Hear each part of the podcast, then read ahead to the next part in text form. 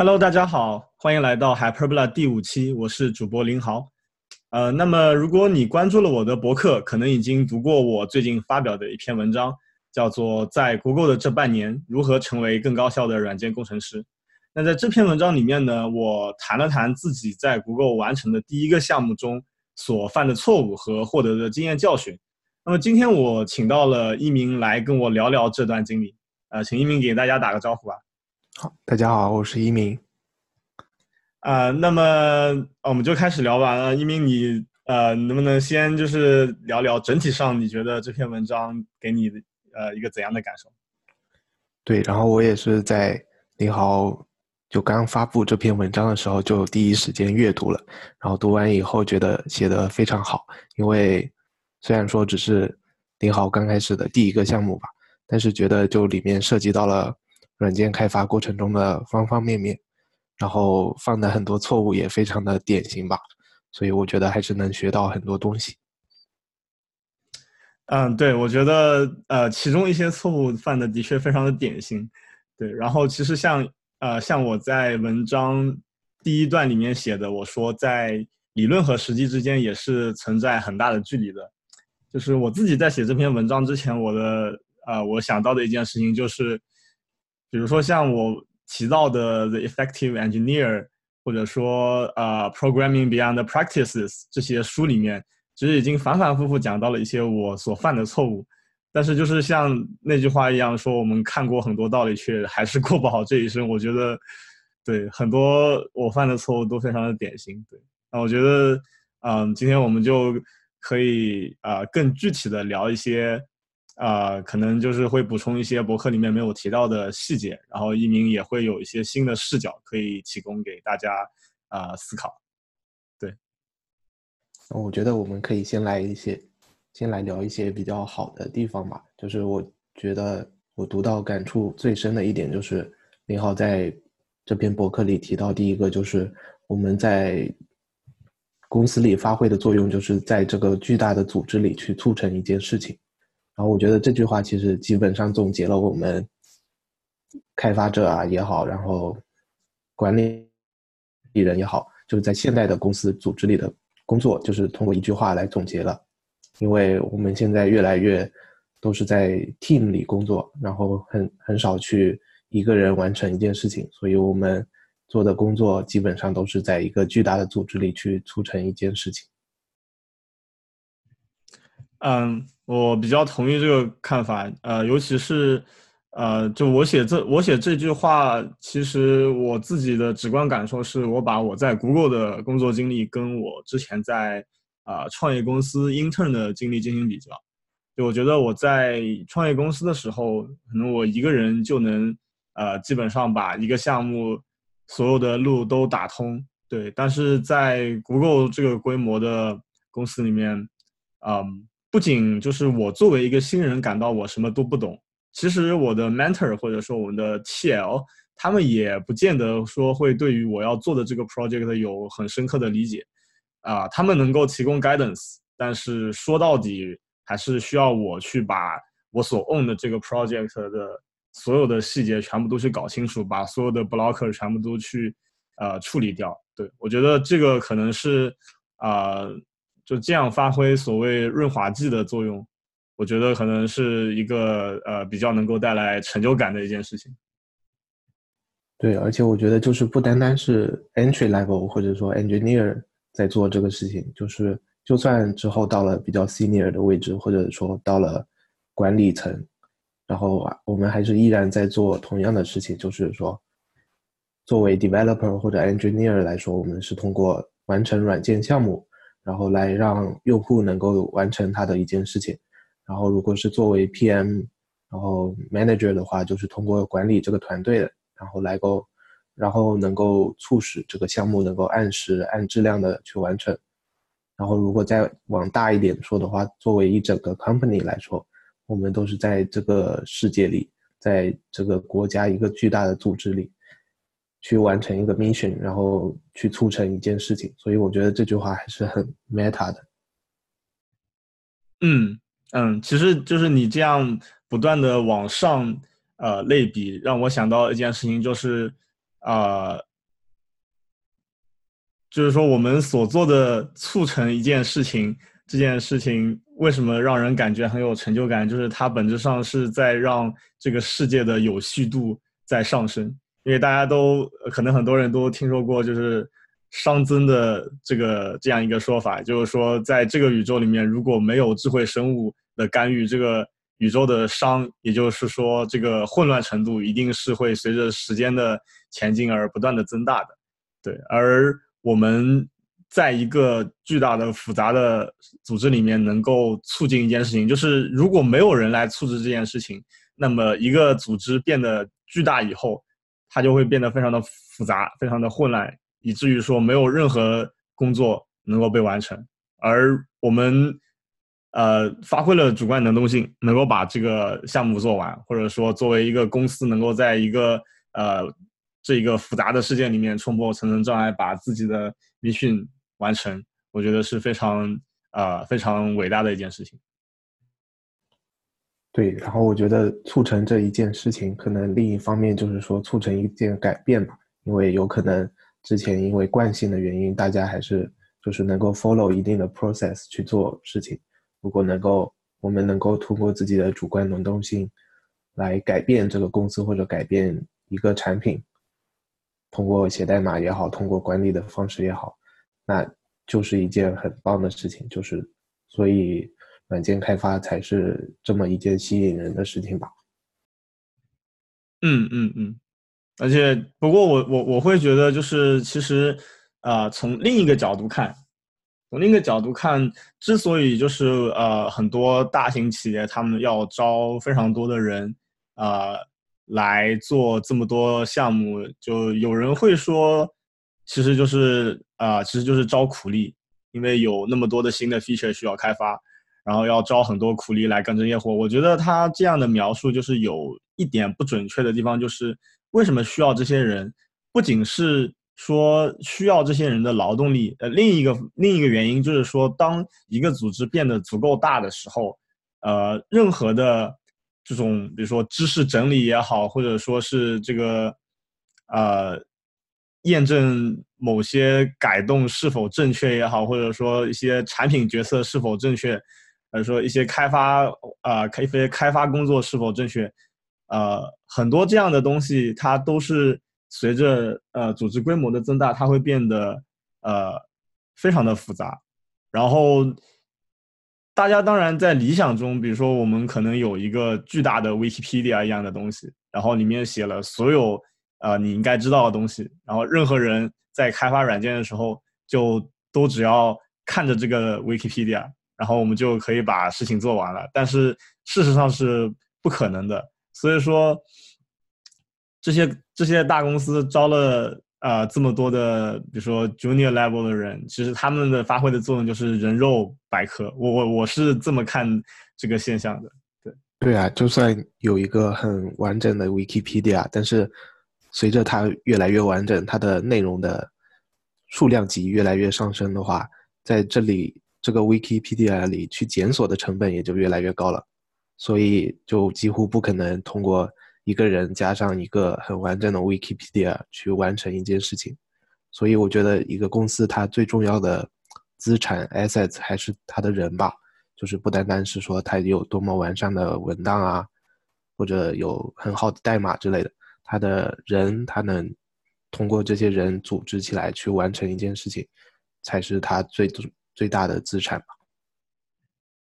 没错，嗯，至少在这个 singularity 到来之前，我觉得完全没错。好的，好像我们谈了很多，就是很 meta、很很大的话题。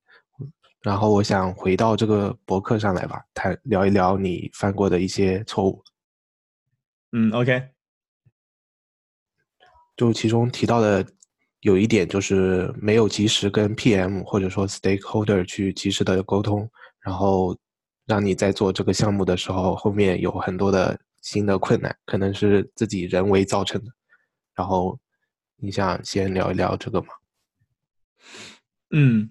嗯，我觉得这个就是呃一个算是比较比较呃我我我收获的主要的教训之一吧啊。我先大概讲一下这个是怎么一个情况，呃，就是说，哦，我先讲一下我这个 project 大概是在做什么。呃，它本质上是一个 data backfill 的 project。然后 backfill 它大概的意思就是说，啊，我举一个简单的例子，是我们原本可能有一个数据库里面可能有一个 table，然后因为业务的需求，我们为这个 table 设计了一个新的 schema。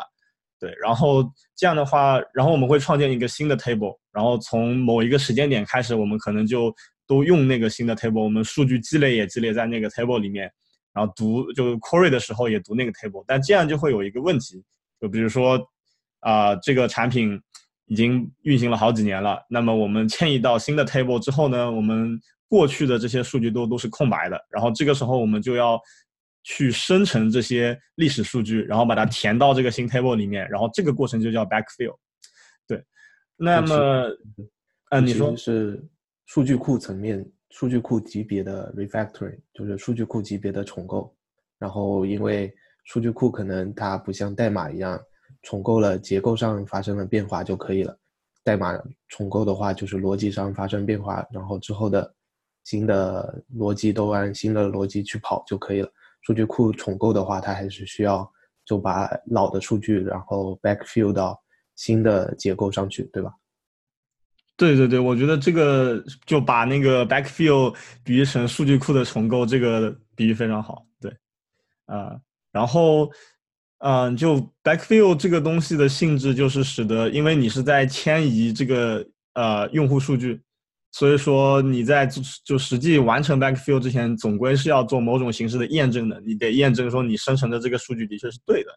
对吧？然后我们在这个呃验证的，我们在做验证的时候，我们发现了一些 bug，然后就导致说这个数据跟呃别的数据源比，并不是百分之一百匹配的。但是说这些 bug 都是可以解释的。然后其中一些可能是因为我们的这个呃。我们在我们 generate 这些数据的这个 pipeline，它有一些 assumption 是错的。那么我们发现了以后就可以去改。但另外一些发现就不是我们的问题，就是说原本就有一些 bug。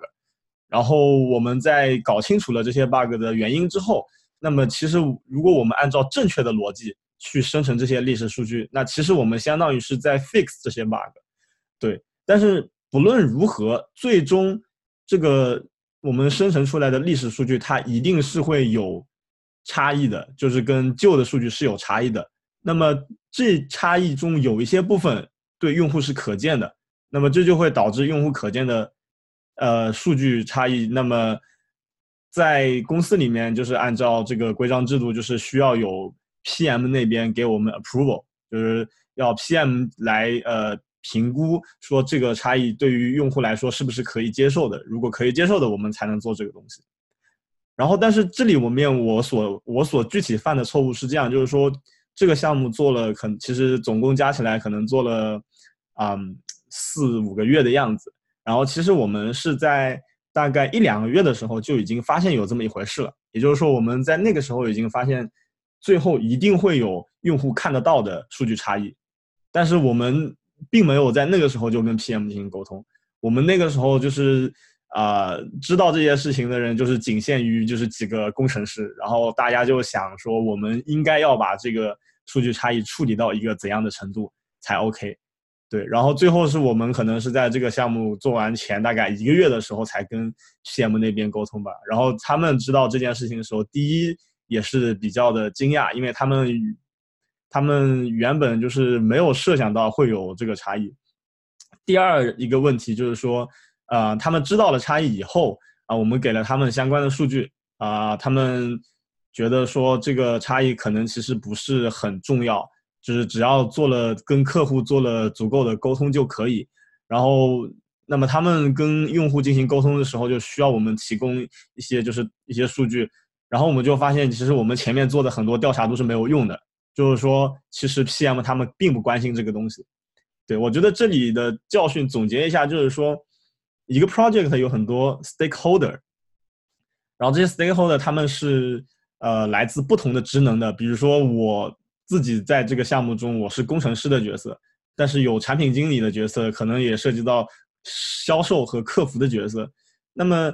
大家关心东西是不一样的。那么对于我们来说，我们要能够完成这个 backfill，最终是要 PM 给我们 approval。那么其实我们最重要的 stakeholder 就是 PM。那么这个其实就说白了，就是说我们不应该在不清楚这个需求的前提下，就是自己去干这些活，就是因为你干了以后就是白干。对啊，因为我听下来的话，就感觉你们在发现这个艺术的时候和在给报告 PM 之间，其实隔了一一个月吧。就是一个多月，就好像已经不止一个月，其实已经做了很多，期间已经做了很多工作了。然后万一如果 PM 那边 approval 没过，或者发生什么其他的事情的话，就很可能这一个多月的工作都白白浪费了。就感觉还是一个 risk 很高的风险。嗯，是这样的，就是呃，其实。其实从细节来讲的话，我们当时就是没有 report 给呃 PM，也是有一些原因的，就并不是说我们没有考虑到这个问题，就是因为我们在呃前一两个月还是一个比较早期的阶段，我们还在呃对 pipeline 进行一些修改，然后我们的 backfill 其实也依赖一些呃依赖于隔壁的呃团队他们所做的一些呃 migration 的东西。对然后总归就是说，嗯，我们三号觉得现在这个 project 的 scope 还没有超出这个工程师这个这个 scope，对。然后但但是就是说这个其实是也也算是一个借口，就是不论如何，我们能够做的事情就是，当我们发现用户一定会见到差异的时候。我觉得我们应该做的就是至少提前跟 PM 讲一声，让他们意识到这个事情，这是一个未来可能会发生的一件事情。因为从最后的那个他们的反应来看，他们就是说，就是对于差异本身其实最终是 OK 的，因为差异很小，而且都能解释。但于他们比较惊讶的就是在于说有差异这这件事情本身，他们是没有预料到的。对，嗯，而且。另外，我的一个感想就是，PM 作为 stakeholder，然后去 approval，好像也是一个，就是有 block 的意思。就是我理想的情况，在我这边的话，应该就是直接去跟 user report 这个事情，然后让 user 来，就是决定说哪一种 trade off 是比较适合他的。但是我觉得这种情形可能太太过于理想了吧，因为很难，就是说在这种 scale 的公司或者项目里去跟。每一个 user 去谈，然后收集他们的反馈，这样子。啊，这里我可以讲一下，就是，呃，我觉得两点。第一点就是，的确像你说的，啊，在我至少在我现呃我现在所看到的，呃，这个 practice 来讲，一般而言，工程师是没有渠道去接触到用户的，呃，一般就是直接跟用户直接跟用户有接触的是 PM。然后 PM 他们呃能够接触到的也可能只是一部分，就是呃比较重要的用户，比如说从那个他们花的钱来讲，对。然后另另另一部分就是可能是 support 那边他们会接触到，他们就会接触到所有的用户，就比如说发来的 ticket 之类的。然后嗯另一个就是获取实际用户对产品的想法的一个渠道，就是有啊 UX 的 researcher。啊，这个是就是 Google 有的一个 position，啊，然后只要所有的 customer facing 的产品啊都会有，就是比较大的 team 的话，他们会有自己的那个呃 user experience researcher 的团队，小的他们就可能会从别的 team 就是借人来就 assign 几个 task 给他，或者说也有一些就是呃团队是专门做这种类似公司内部的外包这个 u user experience research 这样的项目。对，然后这个这个是从那个就是这个公司，呃，就是既定的这个办事的这个方式来讲，就是工程师很难直接 reach out 到实际用户。然后第二点就是说，呃，第二点就是说这个东西其实从呃 legal 和 PR 上来讲，其实是一件比较微妙的事情。就是说，如果你知道这个数据，你原本 report 给用户的数据是错的。然后虽然你后面去改把它改正了，但是用户是看到的，看是看到差异的。那么你从公司的角度出发，你应不应该告诉用户说，我们把数据，我们的数据呈现是错的，我把它 fix 了，我要不要告诉他是一个问题，我告诉他的时候我怎么讲也是问题，就是实际原因我要不要告诉用户，也是就是这这中间是很复杂的，这个中间就是说也是要根据 impact 来讲的。如果 impact 小，我是觉得可能有很大的概率就是会不讲，或者说就是只只呃不主动讲，如果有人来问了我就讲。对，所以说这个这个东西其实是呃比比较复杂的，就是已经超出一般工程师能够呃处理的范围。嗯，对的，但我觉得还是说在 team 内部至少要更多的沟通吧。像在这个 case 里犯的错就是没有第一时间跟 PM 去沟通这个 issue 嘛。然后如果能够及时的去沟通的话，可能后面的成本也会小很多。对的，这个这个完全正确。对。然后，另外在这篇文章里提到的就是单元测试的问题。其实我也很好奇，就是像这种 data pipeline 的项目是怎么去写单元测试的呢？对，单元测试其实是呃这个项目里面我犯的比较大的一个错误之一吧。啊，就当时的情况是这样的，就是。呃，这个项目其实不是我，就是开始的时候其实并不是我做的，啊，也是我是中途接手的，然后原因就是可能是因为啊，这项目开始做了以后，呃，被别人 block 住了。就刚才我说的，其实它也依赖于一些别的 backend migration，然后就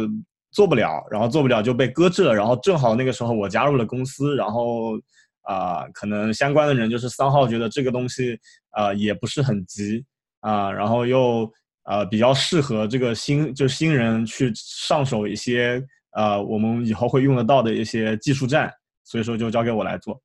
呃，然后我拿到这个 project 的时候，就我们有一个呃 C 加加 pipeline 去啊生成这些历史数据，对，然后它可以简单分为三个步骤吧，就第一个步骤它是用一个 SQL query 的 API。去读就就去执行一些 SQL query，然后把数据存在呃一个中间格式里面，然后第二部分就是用一个啊一个叫做 Flume 的东西，就是这个这个是 Google 内部在用的啊类似于 MapReduce 的框架，然后对这些呃就对前一步 query 得到的数据做一些 join 和 transformation，然后第三步就是啊一个。呃，一个 filler 吧，就是它是把前一步得到数据，就是按某种格式把它 materialize 出来，就是因为我们最终是要把这个输出啊写到数据库里面，然后这个数据库它对于这个格式是有要求的，所以说就是一个呃一个简单的一个呃用于 materialize 的这么一个 class。然后当时呃它当时这个项目有单元测试，但是仅限于就是刚才讲的这第三个步骤。因为这个第三个步骤很好测试，你测试的时候就只要呃指定一下，说我 input 每个，比如说 input 的一个 row 是怎样的，output 的一个 row 应该是怎样的，然后我就扣一下我那个 filler，然后就看一下是不是一致就 OK 了。然后其实呃理论上来讲，第二部分也好做，因为就第二部分就全 join 和 transformation 的这部分也好做，它本质上也是你指定一下输入输出就 OK。然后第一部分可能稍微难做一点，因为第一部分它是 depend on 一个就是外部的 data store 的，对。但是不论如何，我觉得就是要要做单元测试，一定是能做的。然后发生的问题就是说，我没有我在这个项目四五个月的过程中，我都没有试图去为这个一和二这两个没有被覆盖的部分做单元测试，然后导致的问题就是说。我比如说我要改我的 SQL query，然后我每次改了以后呢，我都要手动的去验证说这个 query 它返回的结果是不是一致的。然后同时我为了保证我这整个 pipeline end to end 是对的，我还要讲我还要把这个 pipeline 就可能把它作为一个 job 提交上去，然后跑一下看看它是不是对的。然后这样就这样问题其实挺严重的。一方面就是说这个整个流程可能我自己要打很多命令，然后我要肉眼去看一些东西。就是这个就很占用我的时间。另一方面，你重复性的机械劳动又会导致更容易出错。对，然后就我现在回过头去看，我会觉得就是没有为这些地方写单元测试，的确是一个很不明智的选择。在当时也啊，当时我也感受到了这个痛点。然后当时我的呃 TL 也。跟我讲，也也给我建议过。对，然后我当时呃，确切来说是有一次，嗯，有一次 code review 的时候，我的 TL 就跟我讲，他说，呃，这个地方你应最好写一个 unit test。然后我就跟他讲，我说这个东西不是很好写。他说他同意不好写，而且我们这个工作是一个一次性的工作，呃，而且现在来看也不是很着急。他就说你可以不写，然后我就没有写。然后我后面有一次改动的时候，就恰恰就是呃差不多的地方就出了问题，然后就是代码已经提交了，然后最后在这个把 pipeline 具体去跑的时候才发现问题，然后最后就又要改交一个改动，把这个错误给。修回来，然后这个时候，我 TL 又给我评论说，如果你上次写了单元测试，你这次就能更快的，就是能发现这个问题。对，然后三号我最后还是没有去写这个 unit test。对，对，这我觉得也是在写测试，就是一个开发者从刚开始学习开发，然后到学习写测试要经历的一个过程吧。因为刚开始的时候，我们都会经常觉得。写测试比较困难，像你在这个项目中，stage one、stage two 那两个阶段都比较去难，都比较难去为他们写单元测试，然后就自然而然的就会去想说，暂时先不写吧，因为手动的去 deploy，然后去手动的测试还可以。然后另外一个就是觉得它只是用到一次，然后就不用测测试，但是其实在开发的过程中啊。也好，然后在后期的，就真正的到使用了这个 script 的时候，它还是会被很多次的去重复的使用到。所以我觉得，无论什么时候吧，我现在的经验就是，无论什么时候都会自己要写的代码去写一些测试，然后总是有一些回报的。对我完全同意。就我会觉得我犯的这个错误，这是一个非常典型的错误。嗯，就像我在。我之前也在很多地方推荐过的一本书叫做《The Effective Engineer》，然后里面他在呃相关的那一个章节里面，他就讲到说，一个典型的错误就是当我们身上有很多活要干的时候，我们想做的最后，我们最不想做的一件事情，就是为自己创造更多的工作，哪怕说这个工作就最终能够节省你干就是实际工作的。呃，这个时间提高你的效率，减少你犯错的可能性，你也会非常不情愿的去做这件事情。对，然后这这个就是我所说的，我看过很多啊，如何做一个好软件工程师的书，但依然会犯这样的错误。我觉得可能就是很多东西是只能自己呃，只有自己亲身经历过以后，才会呃深刻的意识到，的确应该这么做。对，而且另外有一点就是测试其实是。独立于开发或者说写代码之外的一个技能吧，因为可能说出来比较违反常理，因为测试也是写代码，但是写真正的用于生产环境的代码和用来测试你的生产环境的代码的代码还是很不一样的。就是测试可能不单单局限于你说的单元测试啊，还有更多的，比方说 end-to-end 的自动化的测试。然后怎么去写好单元测试和 end-to-end 的测试又是完全不一样的，所以我觉得可能在业余的时间也是需要花时间去学习一下。这样的话，在比方说遇到这种情况，我们能够通过花时间去写测试来提高我们的效率的时候，就不会因为需要去练习或者说学习怎么去测试，然后让这个任务变得更加可怕吧。然后我们也能更好、更容易的去开始这个测试的工作。对，呃，我非常同意说测试它是独立于开发之外的一个技能。呃，我可以分享的两件事情，呃，两件跟跟 Google 有关的事情是，就是呃，第一件事情是说，呃，我们的呃 engineer 有一个 ladder description。就是有这么一个文档，然后它里面讲的是对不同级别的 engineer，他的呃期望是什么。然后呃我们所有人进就是 entry level 叫做呃 L three 三级，像我现在就是三级，然后往上升一级就 L four，然后 L four 里面它有一个呃要求是说呃掌握编程以外的，掌握写代码以外的一项核心技能，然后它。就是会举例嘛，说怎样算核心技能，然后其中一个技能就是叫做就排在第一位的，其实就是 testing。对，然后也就是说，其实大家就是很至少在那个这个公司内部，大家是很清楚说 testing 的确是一个需要额外去掌握的技能。然后还有一件有意思的事情就是说，呃，Google 在那个厕所里面，它有一个叫做 testing on the toilet 的一个一个项目，就是说，呃，这个项目初衷是说，就觉得大家在上厕所的时候就坐在那儿就挺浪费时间的。然后如果说在这个就是你面对着的这个门背上，呃，能放一些就是材料，让你上厕所的时候可以看，那还挺有意思的。对，然后就是最早就是说，呃，就是公司会有一个团队会定期的做一些就是跟 testing 有关的小知识，然后就一页纸这么大，然后他可能会两周或者说两三到四周就是出一期，然后会把这个最新的一期就是放在公司每一个厕所的里面。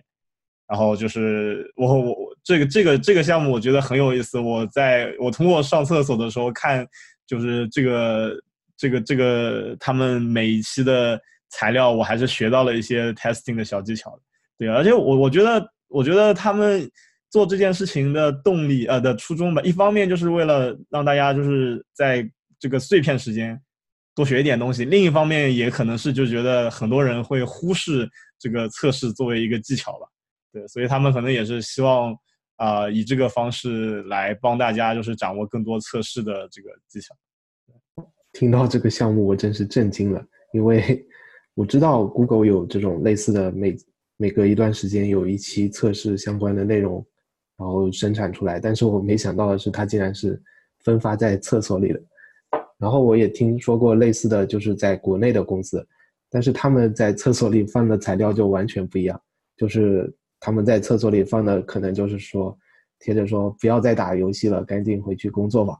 然后因为在国内的一些公司，因为九九六啊或者之类的原因，然后大家在公司的时间都比较长，然后又其实没有那么多时间去真正的花在工作上，有时候就躲到厕所里去打手机游戏，然后公司就出这种类似的材料去提示员工不要再干类似的事情。然后我觉得，就这个例子可能真的反映了国内外公司的一个差异吧。啊，对我，我觉得我刚来公司的时候也挺震惊的。呃，而且现在他们是呃，就是这个叫做 testing on the toilet 是其中一个项目，他们还有另一个项目叫做 learning on the loo，就 loo 就是好像是这个英式英语里面表示厕所，就有的时候会表示厕所的一个单词嘛。呃，然后那个 learning 呢，它它那个内容就更 general 一点，就是它大部分时候是一些就是关于这个生产力的一些小知识，比如说啊，如何如何让这个 meeting 变得更高效呀，啊，或者说这个如何更好的管理你的 inbox 啊之类的。对，然后有的时候就是一些这个趣味小知识，比如说可能跟公司有关的一些趣味小知识。对然后好像最近还有一些，就是就这两个以外，最近又出了一些新的项目。然后包括像之前那个愚人节的时候，他也来了一期，就是搞怪的，就那期特别有意思。就是那期就是那个 testing on the toilet，他搞了一个愚人节特刊，他讲的是说你在那个 Fortran 这门语言里面应该怎么样怎么样。然后因为现在其实在 Google 并没有人写 Fortran，对。然后他那一期是那个呃。每期上面都会写一个这个就是开发时间，然后他就写了一个大概四十年前的一个日期。然后我当时是这个，我当时是看那那一期，我看了快一半才意识到这一期是整人的，我觉得还是挺有意思的。对啊，可能公司文化就是真正体现在这种 厕所内部的标语上吧，就是厕所内部的材料真正体现了一个公司的文化。嗯，这这个说的虽然也很对，但是也挺搞笑的，说起来。哎，我们我们就不扯远了，好吧？我们可以就继续讨论文章里面其他的内容。嗯，好的。那下一个，其实我觉得比较感兴趣的点就是有一个大的 section 是专门去讲说有一些错误的假设在我们做项目的过程中，然后你在这个项目中也遇到了因为一些早期时候的错误的假设，然后影响到了这个项目的开发。呃，是的，呃，像我刚才已经提到说，我们有一个 ladder description，然后我刚才举了一个 L4 的例子，然后其实是 L L3，也就是 entry level，它有一个要求说，你要 recognize and clarify important assumptions before starting to code，就是说你在写代码之前，你要能够意识到你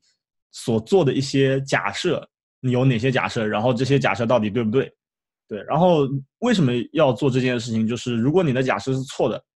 这会严重影响工作效率，因为可能你做的，可能你写的代码就是完全是没有用的，你要推倒重来。对，然后呃，怎样怎样能够就是更好的去验证我们的假设假假设对不对呢？我觉得就是其实我在文章里面，包括我推荐的一些书里面都讲了很多，其中一条就是说我们要呃建立一个比较短的 feedback loop，这样的话。我们如果假设错了，我们可以很快的知道假设是错的，那我们就可以去看到底错在哪，然后去把它改对。对，但我觉得另外一部分就是有一些比较微妙的东西，可能你是不太意识得到的。然后我文章里面是举了两个例子，我可以先讲一下第一个例子，就是说这个例子就是说是呃有一有一种认知偏差，叫做锚定效应，啊，指的说是人们在做决策的时候，他会倾向于。过度的依赖你最初接触到的信息，就举一个很简单的例子，就是如果我啊拿出啊，如果我拿出呃，比如说一个一个一个看起来很 fancy 的一把吉他，然后我嗯让你猜说这个这个把吉他要多少钱，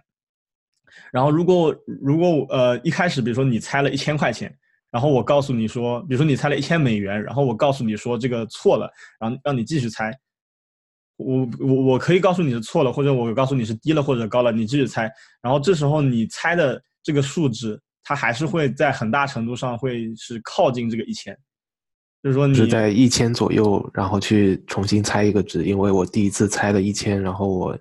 就是经过锚定效应，我的锚已经抛下来了，就在一千这里。然后下一次我去偏移的时候，可能也很难去偏到比一千更远的地方，对吧？对的，对的。然后其实，比如说这个在生活里面有很多现象，其实都跟这个有关系。比如说这个砍价的时候，也是这个道理。就是比如说你，比如说有一个东西要卖一千块钱，然后你上来你就砍了一个两百块钱的价，然后其实你心里是清楚的，他不可能两百块钱卖给你。但是问题就是，如果你一开始给的是五百，那么。最终那个商人他肯定会更倾向于一个在五百到一千之间的值。如果你一开始给的两百，那你有更大的概率可以把这个价格往下走。对，然后这个就是呃解释一下锚定效应是什么。然后具体到我这个项目里面呢，呃，就像刚才也提到了说，我们这个呃 pipeline 它里面第一部分就是会有一些 SQL query，对，然后。我在接手这个项目以后，我所做的第一次改动呢，我就是要改那个 query，因为我们发现呃有些 assumption 不对，然后它 query 里面有些地方要改。然后我改了，我那个时候那个时候的改动导致这个 query 的效率呢下降了几十倍。但是问题在于，我们当时是处于一个开发的早期阶段。然后我在改了以后，也只是验证了一下，说我改改的是对的，也并没有去看它这个性能如何，然后就一直这样做下去了。然后等到项目快收尾了，也就是说我们要实际的，就是 pipeline 已经改完了，query 也改完了，啊，我们要实际的跑这个 pipeline，让它把这个所有的数据全部都生成出来，我们才发现这个 pipeline 跑的有点慢，也就是说它不太 scale。然后按照这样的速度，我们发现我们不能及时的生成所有的数据，然后这个时候我们就开始探索嘛，就是说一一方面我们在想办法说能不能呃有一些别的 work around 的办法，另一方面我们也能探索有能不能直接提高这个 pipeline 的效率。然后这个过程中，那当然呃就直观的觉得可能这个 SQL query 不够高效。然后我中间有两次去试图优化我这个 SQL query，但是我加起来花了快一周的时间都没有。呃，成功就是我有一些地方得到了改进，但是都是是一些非常 marginal 的改进。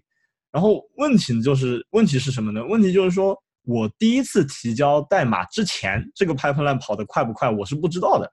啊，我第一次提交代码之后，我直观感受是这个 pipeline 的性能在这么多修修改改中间都没有怎么变化。那么，那么我试图去这个。优化这个 query，那它最多也只是说这个在第一次修改代码以后的那个版本，在那个基础上进行改。但我完全没有意识到的是说我的。我我潜在的可以把这个 query 优化到优优化加速几十倍或者甚至说几百倍这个过程，因为我并没有完全没有意识到说我第一次的改动它就是最后一个扩手，对，然后最终发生的事情就是说，呃，可能也是我那天就是灵感比较好，我就想到说，虽然我不知道问题出在哪，但我觉得可能我已经过于 bias 了，我已经花了太多时间在这个上面，然后没有成功。我觉得我继续下去也是想不出任何办法来的，然后我就跟我 mentor 讲，我说你能不能帮我看一下这个东西？我觉得这个地方肯定有优化的空间，但我想不出来在哪。然后结果他只花了一天时间，他就发现了这个写错的地方在哪，然后把那个瓶颈去掉以后呢，这个 query 就提速提了六十五倍。对，然后我就会我最我事后反思的时候，我就觉得说，像这样的偏差，就认知上的偏差，我们是没有办法避免的。就你哪怕一个再经验丰富的工程师，也不敢说自己一定能避免这样的错误。我我我觉得我们能做的，也就是说是啊，如果我意识到说我的想法可能是有偏差的，我们就找别人来重新看这样这个问题。对，我觉得这也是一种缩短 feedback loop 的例子吧，就是不单单是代码上或者产品上的，就是自己做事情的方式上也是需要别人别人的 feedback。别人的 coach，对，嗯，其实那个 The Effective Engineer 里面讲到一个说，就是缩短 feedback loop 一个很简单的一个方法，就是呃，你时不时的把自己脑子里面在想的人，就是找几个 peer，就是简单的聊一下，那就说哦，我有一个 idea，你觉得会不会 make sense？会不会真的呃偏差特别大之类的？对，当然就是说，嗯，不能帮你 catch 到所有的问题，对，但我觉得有这样的意识总归是好的。对，这可能是也是为什么 pair programming 也是一个很好的 practice 吧。不过我觉得 pair programming 可能又是另外的话题，可以另外抽时间再讲。然后这个例子里，我想到的另一个点就是说，因为可能在你刚开始这个项目的时候，它就没有一个很好的测试的覆盖。因为我们知道测试可能自动化的测试，它不单单能够去测试说这个逻辑对不对，然后它也会显示一些 performance 上的一些 metrics，像这些测试跑完了需要多久啊之类的。如果你在一开始就有一个比较好的测试的覆盖，然后在第一次改动的时候，可能就能重新跑一下测试的话，也许就能发现它已经慢了几十倍了，因为从刚开始的几秒就能跑完的测试变成了几十秒或者。说几分钟，那样的话可能就能够更早的发现这个艺术吧。嗯，没错。我觉得呃，之所以没有这么做，我觉得一方面的确就是从呃就在哪怕在我加入我接手这个项目之前啊，这整个项目呃涉及到的工程师可能对于这个 testing 就不是特别重视，这是这当然是最重要的一个原因。呃，另一个原因是，嗯，之所以没有去，就是这样说嘛，哪怕你没有做那个自动化测试，你在做修改的时候，你还总归还是可以自己就是手动的测一下这个性能，对吧？但为什么这个这件事情我们也没有做呢？但一方面也是因为我们，呃，早期我们没有，我们还在开发早期的时候就觉得这个东西没有必要。但更关键的是说。我们没有去测试 performance，是因为一开始我们觉得 performance 不是我们需要关心的东西。为什么呢？我们一开始觉得说这个东西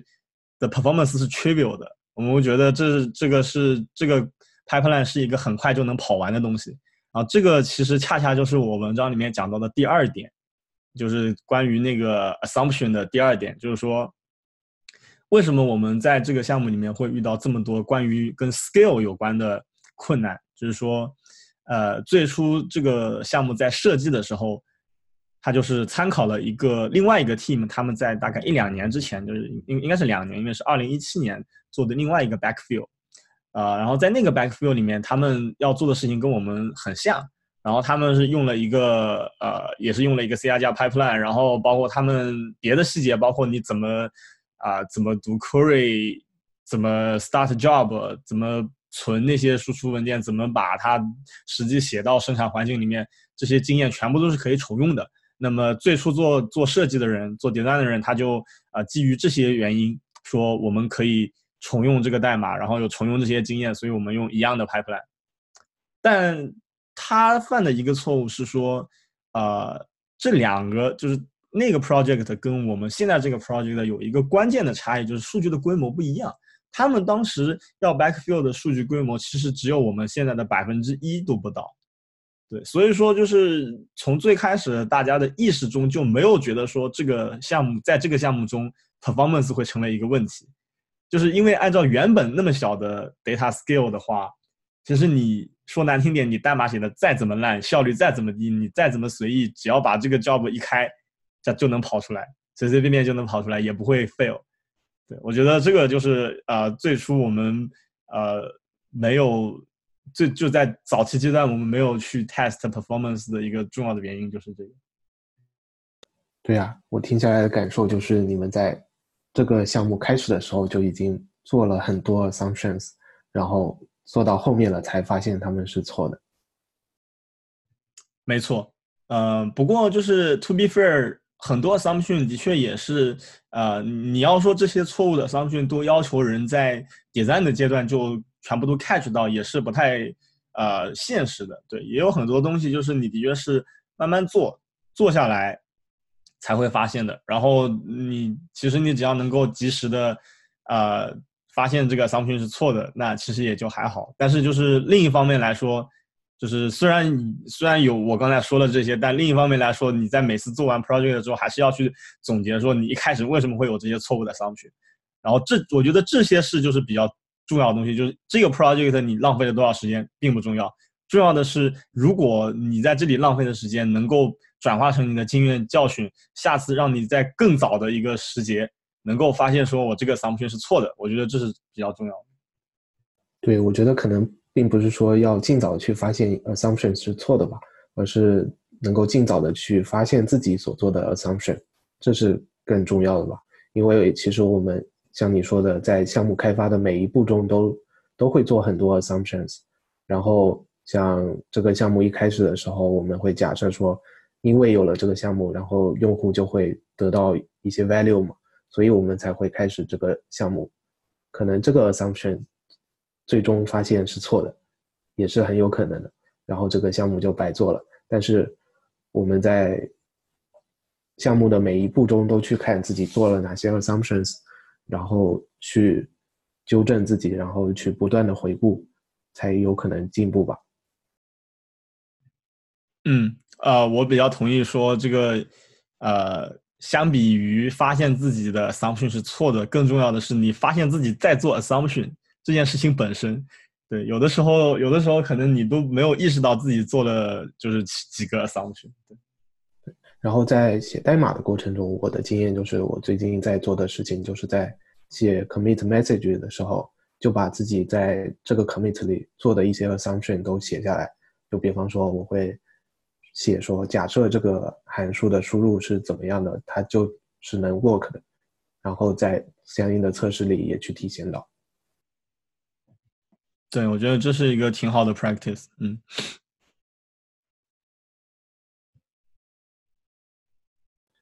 然后另外，你在文章里提到的最后一个错误就是，或者说经验吧，就是在做 time estimation 的时候，还有去管理别人的预期的时候，这也是一个在我们工程师在写项目的时候一个很重要的一个方面吧。啊，没错。嗯，然后呃，我不我我在文章里面就是把这些内容都放在了一个小节里面，叫做 owning your project，啊，就是说 ownership 这个东西，就如果你 own 一个 project，其实你要对这个东西最终能够 deliver 是要负责的，对。然后其实一个东西能 deliver，呃，在一个规模只要只要在一个规模稍微大的一个组织里面，我觉得它都是远远就你要。考虑到的东西都是远远超出，啊，纯粹的这个技术或者说工程上的因素的。嗯，比如说就拿估计时间这件事情来讲，呃，首先首先估计时间是很难的，对，然后我在这个 project 里面遇到的情况就是说啊，我好几次估计说啊，我们这个 project 现在在一个什么阶段，然后接下来还有哪些事情要做，然后这些事情分别要花多久，然后我做完这些估计，然后过去几周过去以后，就会发现就是 delay 了啊，delay 当然也有原因，并不是说我在偷懒，就有一些客观原因。然后这样的事情发反复发生了好几次以后，然后我继续在做呃做做 estimation 的时候，我就还是非常乐观的去做 estimation。然后我觉得这个其实是一个不太呃明，就回过头来想想是一个不太明智的做法，就是因为经验已经告诉你，我觉得两点吧，经验已经告诉你说，就对我而言，我这个人我做 assum 呃我做 estimation 是会过于乐观。这是我知道的事情。另一件事情就是说，具体到这个 project，这个 project 里面出来的意外的事情很多。那我觉得这两个因素加起来，就应该让我意识到，说我在接着做 estimation 的时候，一定要更加的保守。而且因为两个因素都是导致我更加保守，所以我应该是保守加保守。对，但我其实最后还是比较的乐观。呃，这是一个呃。哎，回过头来也很难解释的一个行为，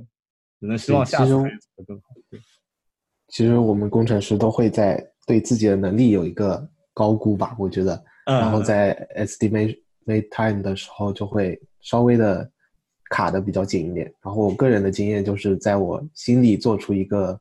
estimation 的时候，会在告诉别人的时候都会乘上一个二。比方说，我觉得我需要两天的时间。来完成一个 feature 的话，我会就告诉 PM，我需要四天的时间或者五天的时间。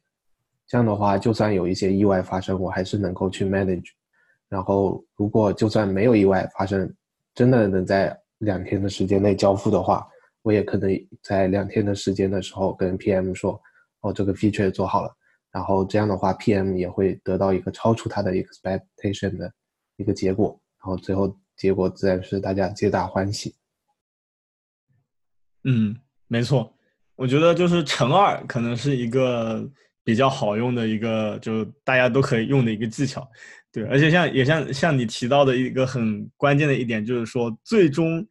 就是项目管理这件事情啊，就是当然有一些有一些 case 里面不一样，比如说有的时候你是啊在做一个产品，然后这个产品非常的关键，呃，我们在定 deadline 的时候就变得非常的 aggressive。啊，可能有些或者说对于那些创业公司来讲，这个时间就是他们的生命，他们没有这个 luxury 去 afford 说我们慢慢做。的这些情况以外，我觉得项目管理到最终还是一个呃中心的一个问题，就是说去如何去管理别人的预期。也就是说，其实别人。很很多时候，他们关心的并不是说，哎，这个东西如果花两天能做完，然后你能不能在两天里面做完？他们并不关心这个东西，他们关心的是，如果他们心理预期是两天能做完，你能不能在两天里面做完？就是像你说的，如果你一开始告诉他们说我五天能做完，最后两天能做完，那一方面说你给自己留了足够的 buffer time，如果出了问题，我就呃不会有人会不会有人觉得说我 promise 的东西我没做到。呃另一方面，如果我就是的确提前交付了，大家会觉得，哎，这个人真不错，说了五天做完，其实两天就做完。对，我觉得这是一个非常实用的技巧。对，然后其实很多时候预估时间都不是需要最后那个时间的结果，而是说要投入时间去投入思考，然后去估计这个项目里可能会出现的一些问题。因为我们在估计时间的时候，都会考虑我要做什么，然后有心里有个计划。然后会去想一想，在实行这个计划的时候会遇到哪些问题？可能很多时候 PM 需要的只是 developer 去主动的去做这个事情，这样的话就会有一个计划在那里，项目也会进行的比较顺利。嗯，没错。嗯，我觉得我在啊，我觉得我在那个 CMU 的时候，就是上一门。呃，软件工程的课，然后里面就那门课，我觉得我我是觉得我没有学到太多的东西，但是里面有一个比较重要的点，就是说，呃，做 estimation 其实并不是说你要给出一个数字，说我什么时候能做完，而相反的，就是其实你要给出的是说一整个 plan，就是说一整个所有的 milestone 和所有的 timeline，说我做到某一个，我我在花多少天以后，我可以做到某一个阶段，但是也有可能会出现意外情况。如果出现意外情况，我们应该怎么办？以及每种路径对应的说，就是修改后的 timeline 会变成这个样子。对，而而且我也很赞同你说的，就是呃，就是去做 estimation 的这个过程，它更多的是强迫你去思考说这个 project 有哪些 blocker。呃，如果出现意外，有没有 Plan B？啊，最终这个 timeline 可能会变成这个样子。就是我觉得更多的是去强迫你去思考这么一件事情，而并不是说，啊，仅仅只是是给你要给一个数字，然后这个数字如果准就好，不准就不好，并并不是这样的。我觉得，